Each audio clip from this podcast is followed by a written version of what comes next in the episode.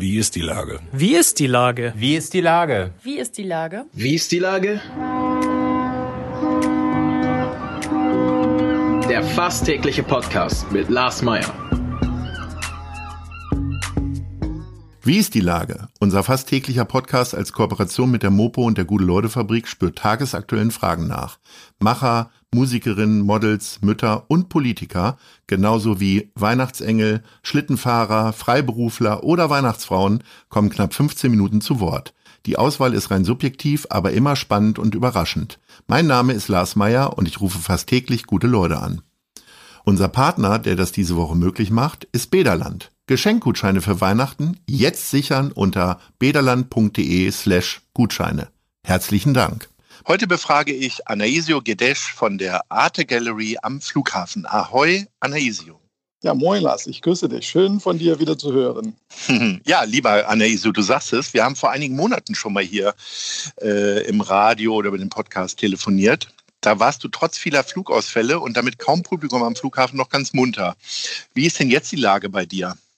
Es hat sich nicht geändert und äh, ich glaube, es hat sich, wenn überhaupt, positiv verändert. Das äh, mag ein Paradox sein, aber im Gegenteil. Also ich sehe jetzt wirklich eine, also Licht am Ende des Tunnels und äh, ja, es besteht die Möglichkeit, dass wir sicherlich jetzt Anfang des Jahres eine Impfung haben und ich denke schon, allein dadurch wird schon sich einiges verändern.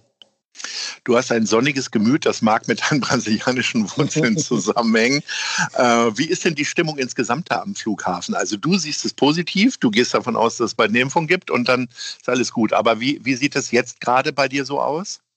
Also wenn wir äh, vergleichen mit äh, der erste Lockdown, also hat sich nicht verändert. Also wir haben hier nach wie vor circa, also äh, das ist nur so grob geschätzt, circa 10 Prozent Passagiere.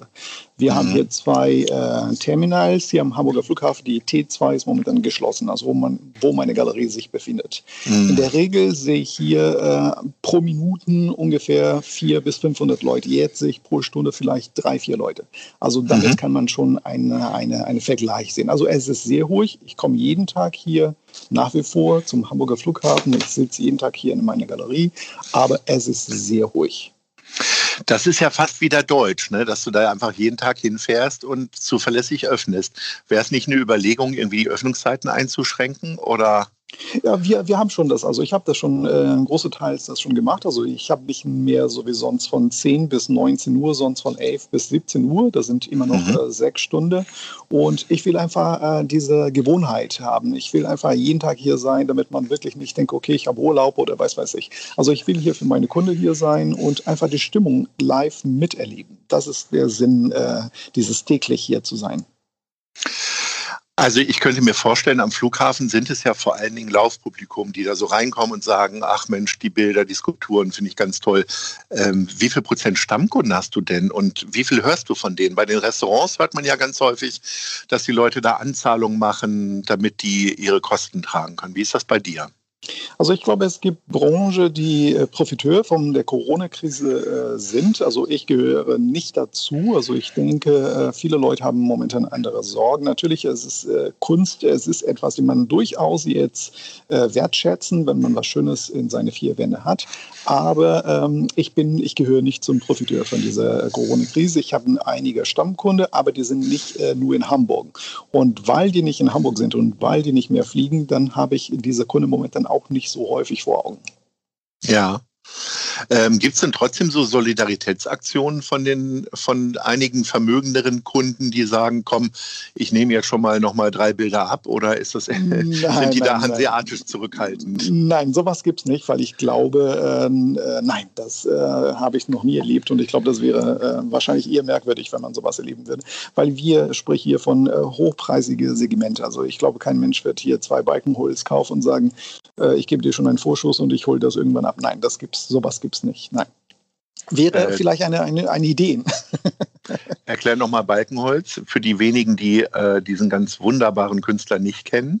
Also Stefan Balkenhol, wir alle Hamburger, die hier in Hamburg leben, kennen sicherlich die Bojermänner, die an der Alst, an der Elbe stehen. Wir kennen die Giraffe vom Hagenbeck Tierparken und es läuft gerade, es läuft gerade ein großes Projekt hier für den Hamburger Flughafen und äh, noch nicht abgeschlossen. Und ähm, ich habe einige Bronzeskulpturen von Stefan Balkenhol hier bei mir in der Galerie. Also äh, er gilt als einer der wichtigsten Bildhauer weltweit, äh, lebende Bildhauer. Und das ist einer meiner Lieblingskünstler. Und äh, deswegen habe ich hier einige der Figuren hier vor Ort und kann ich nur empfehlen, weil Balkenhol A, die Preise steigen permanent und B, es wird immer schwieriger, einen schönen Balkenhol zu bekommen.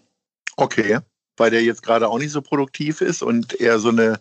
Nein, so weil eine, die Nachfrage äh, groß ist, weil die Nachfrage Ah. groß ist und der, derjenige ist schon 62 und als Bildhauer ist es nicht so wie ein Maler, äh, die du wirklich nur mit einem kleinen Pinsel äh, bis 90 was malen kannst. Sonst Bildhauer ist körperlich arbeiten und äh, es ist begrenzt, äh, was er vor sich hat. Und ich schätze mal, äh, dass man hatte da sicherlich noch 20 Jahre, wo man gut arbeitet, aber dann ist, ist der Körper gibt nicht mehr viel her. Ne? Ähm, und wie teuer ist dann so? Was sind so die Einstiegspreise für Balkenhol? Einstieg, Einstiegspreis hier für die Bronzefigur, das sind limitiert Auflagen, die sind so, liegen bei 20.000 aufwärts. Ui, okay. Also da nehmen sich andere ein Auto für, aber da wir ja eine autoarme Stadt werden wollen, kann man ja das Auto eintauschen und sich dann eine Richtig. schöne Skulptur holen. Ne? Richtig, die den Wert nicht verliert und im Gegensatz eher steigt. Du hast gesagt, du gehörst definitiv nicht zu den Gewinnern. Ähm, ich weiß aus eigenen Erfahrungen, weil ich privat umgezogen bin, äh, dass die Möbelhäuser wiederum voll sind. Also die Leute ähm, beschäftigen sich ja offensichtlich doch sehr mit Inneneinrichtungen und so weiter. Warum dann ausgerechnet nicht mit Kunst? Weil so ein schönes Bild an der Wand ist doch irgendwie auch was wert, genauso wie ein schönes Sofa, oder? Ich denke, äh, die Auktionshäuser äh, sind große Gewinne momentan, also Auktionshäuser, die mit Kunst handeln. Aber ähm, das äh, Problem bei mir, was früher ein Vorteil war, ist inzwischen ein, durch die Krise ein kleines Problem, mein Standort. Mein Standort verbindet man halt mit Flüge. Also wenn man fliegt, also ich lebe wirklich von Geschäftsleuten. Also wenn Geschäftsleute hier fliegen, etwas bei mir entdeckt, kaufen die. Und diese Leute, die kommen nicht extra hierher zum Flughafen, um was zu entdecken, weil, wie gesagt, die sind nicht alle aus Hamburg. Und ich glaube, das ist der kleine Nachteil. Aber grundsätzlich läuft auch einige Auktionshäuser äh, besser als vor der Krise. Warum ist das genau so?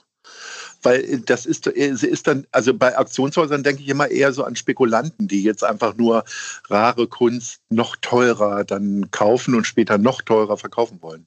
Es gibt verschiedene Art von Auktionshäusern. Du hast äh, Auktionshäuser hier in Hamburg oder ein oder zwei, die ich kenne, die eher so in äh, untere Segment agieren. Du hast andere Auktionshäuser, die in obere Segment, da ist für alle da. Und dadurch, dass man heutzutage so äh, in dieser letzten Zeit häufig zu Hause war und vielleicht man ein bisschen langweilt sich und äh, ist man mehr online präsent und dann geht man äh, mehr auf solche Sachen. Also ich, ich arbeite nur äh, wirklich hier vor Ort. Ich habe keinen Online-Shop. Ich, vielleicht ist es auch ein Fehler, dass ich äh, keine ein äh, Auftritt haben ähm, online.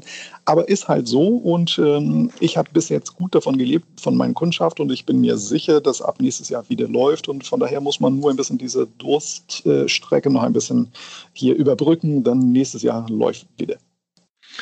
Ist denn wie ähnliche städtische Betreiber, ist man dir denn mit der Miete irgendwie entgegengekommen oder äh, ist das jetzt alles ganz kaufmännisch geregelt und du musst das jetzt durchziehen?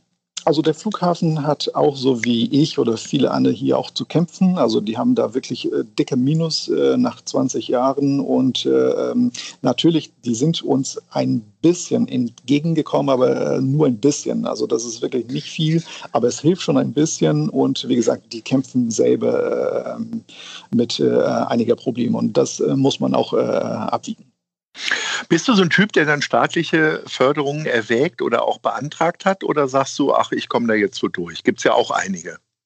Also es, äh, es gibt welche, die für mich nicht in Frage kommt. Das ist das Problem. Also ich würde Mhm. mir Wunsch, weil ich bezahle unheimlich viel Steuer. Also ich hatte in Mhm. den letzten äh, vier Jahren wirklich gute Umsätze gemacht und dafür Mhm. habe ich sehr, sehr viel Steuer bezahlt. Und klar, wenn irgendwas Passendes dabei sein sollte, würde ich kleinen Anspruch nehmen. Aber das macht alles mein Steuerberater. Damit habe ich momentan nicht mehr zu Und der tun, findet keine Lücke. Äh, Momentan noch keins. Also wir haben noch keins äh, für die Nebenkost oder irgendwas. Bis jetzt ist noch nichts dabei. Jetzt, wir haben gerade jetzt diese ähm, äh, leichte Lockdown für die äh, Gastronomie. Ich würde, ich hätte mir gewünscht, dass ich auch dabei wäre, aber es ist nicht für den Einzelhandel gedacht. Von daher kommen sowieso für mich nicht in Frage. Obwohl als wir, wir keinen Kunde haben. Als wir im April gesprochen haben, haben wir auch über dein Heimatland Brasilien gesprochen. Da war der äh, Präsident ja groß in den Schlagzeilen, weil er die, äh, den Virus komplett ignoriert hat. Äh, das Karma wollte es, dass er sich dann selber angesteckt hat. Wie ist denn jetzt die aktuelle Lage? Wie oft äh, tauschst du dich da mit Verwandtschaft und Freunden aus? Fast täglich und ich lese leider, ich muss wirklich leider sagen, weil das ärgert mich viel mehr, weil ich lese ungefähr vier, fünf Zeitungen aus Brasilien und das sind nur schlechte Nachrichten. Also hat sich nicht verbessert, im Gegenteil, also es ist noch keine äh, ähm, Änderung. Also er, kennt diese Krankheit nach wie vor noch nicht. Im Gegenteil, er, er behauptet, dass die Brasilianer sollte eher äh, aufhören, äh, so äh, mädchenhaft äh, mit der Krankheit umzugehen. Man sollte äh, mit offener Brust die Krankheit äh, sozusagen äh, bekämpfen. Also es ist nur Parole und äh, das ist ein Dummkopf und das ist momentan leider, also mir tut wirklich leid für die Leute, die dort wohnen. Wie gesagt, ich könnte einfach diese Zeitungen nicht mehr lesen. Vielleicht würde ich mir unheimlich viel Ärger sparen, sparen aber ich lese die Zeit ein bisschen, um aktualisiert zu sein, weil nach wie vor lebt meine Familie dort. Das heißt, du bist eigentlich auch ganz froh, dass du jetzt hier in Hamburg bist. Oder gibt es tatsächlich Ideen oder Vorschläge, die du der Politik gerne mal präsentieren wollen würdest? In Brasilien meinst du jetzt? Nee, hier. Nee, hier in Hamburg. Nein, ich glaube, wir haben hier, wir haben gute Politiker hier und ich bin nicht nur froh seit Corona, sondern seit wirklich fast 20 Jahren hier schon in Hamburg leben. Also das habe ich dir damals schon erzählt. Ich bin sehr, sehr dankbar, dass ich hier leben kann. Und äh, wenn man einen Vergleich hat, wenn man weiß, woher man kommt und äh, wenn man schon was anderes erlebt hat, dann kann man wirklich nur dankbar sein, dass man in so ein Land wie Deutschland lebt. Also das ist klar. Jetzt fällt Karneval überall aus, nicht nur in Brasilien wahrscheinlich, sondern auch ja hier in äh, Deutschland. In Hamburg ist das ja gar kein Thema. Aber fehlt dir das in irgendeiner Form? Nein, also äh, das Einzige, was ich in, äh, aus Brasilien vermissen, ist ein bisschen die Sonne. das vermisse ich wirklich. Und äh, nicht mal meine Familie vermisse ich, weil ich habe diese Entscheidung selbst getroffen, mit 19 auszuwandern. Und äh, inzwischen kann man sich sehen, man kann äh, über äh, Skype oder WhatsApp sich sehen und das erleichtert einiges. Aber das Einzige, was ich wirklich ein bisschen vermissen, ist wirklich ein bisschen das schöne Wetter. Und äh, als wir die erste Lockdown hier mit schönem Wetter äh, gehabt haben, das war traumhaft. Jetzt ist was anderes, klar. Jetzt äh, kommen wir langsam ins Winter und äh, das ist die einzige Zeit, wo ich hier nicht so, ja, ich bin froh, dass ich hier in der Galerie bin. Hier ist ganz hell. ja, der November ist ja bisher wirklich relativ grau, bis auf ein paar wenige Sonnentage. Wie schaffst du dir denn Abwechslung und wie bleibst du so optimistisch dann? Also ist es dann tatsächlich irgendwie abends mal ein Schlückchen Rotwein oder ähm, hast du auch noch weitere Hobbys entwickelt? Hast du selber angefangen zu malen? Ähm, es ist lustig. Also in der, in der Krise, ich glaube, viele Leute hatten angefangen zu trinken und ich habe aufgehört. Also ich hatte, ich wollte das alles nüchtern äh, sehen und ich hatte komplett aufgehört zu trinken. Das, ich weiß nicht, wie ich das geschafft habe, weil ich liebe einen Rotwein, ich liebe einen, einen Champagner zu trinken. Äh, da vor Corona gab es unheimlich viele Anlässe dafür. Und lustigerweise, ich hatte mir war, äh, vorgenommen, ich will das alles sehr nüchtern äh, sehen, weil ich glaube, wir erleben jetzt eine unheimliche äh, besondere Zeit. Ich glaube, in, in 20, 30 Jahren, wenn wir über Corona sprechen werden, das wird irgendwie äh, unglaubwürdig sein, wenn man alles das erlebt haben. Und das ist ein Punkt. Das zweite Punkt, ich habe Corona sehr gut genutzt, um ein Projekt voranzutreiben. Ich bin erst 45, aber es kommt jetzt ein Buch Anfang des Jahres über meine Geschichte heraus. Und das war eine Journalistin, das war der allererste, die über mich geschrieben habe. Und irgendwann kam der zu mir und sagte, lass uns ein Buch über deine Geschichte schreiben. Das haben wir zwei Jahre lang äh, gemacht und jetzt in der Corona-Zeit sind wir komplett durch und jetzt ist dieses Buch in der Elektorat und Anfang des Jahres soll das äh, auf den Markt kommen und da geht es nicht nur um meine Geschichte, sondern auch um Motivation. Und ja, Motivation ist äh, meine Religion. Das hört sich ganz fantastisch an und das macht vor allen Dingen auch neugierig auf unser nächstes Gespräch. Das ist ja dann hiermit terminiert, äh, wenn wir über dein Buch sprechen und hoffentlich dann auch äh, über geimpfte Mitbürger und mehr Verkehr am Flughafen, mein lieber Anaisio. Es war mal wieder ganz fantastisch. Äh, behalte bitte deinen Optimismus, bleib munter und ähm, ich wünsche dir eine gute Zeit. Bis zum Vielen nächsten Dank, Mal. Lars. Vielen Dank, bis zum nächsten Mal und dir alles Gute und bis bald. Ahoi. Tschüss. Ciao. Dieser Podcast ist eine Produktion der Gute-Leute-Fabrik und der Hamburger Morgenpost.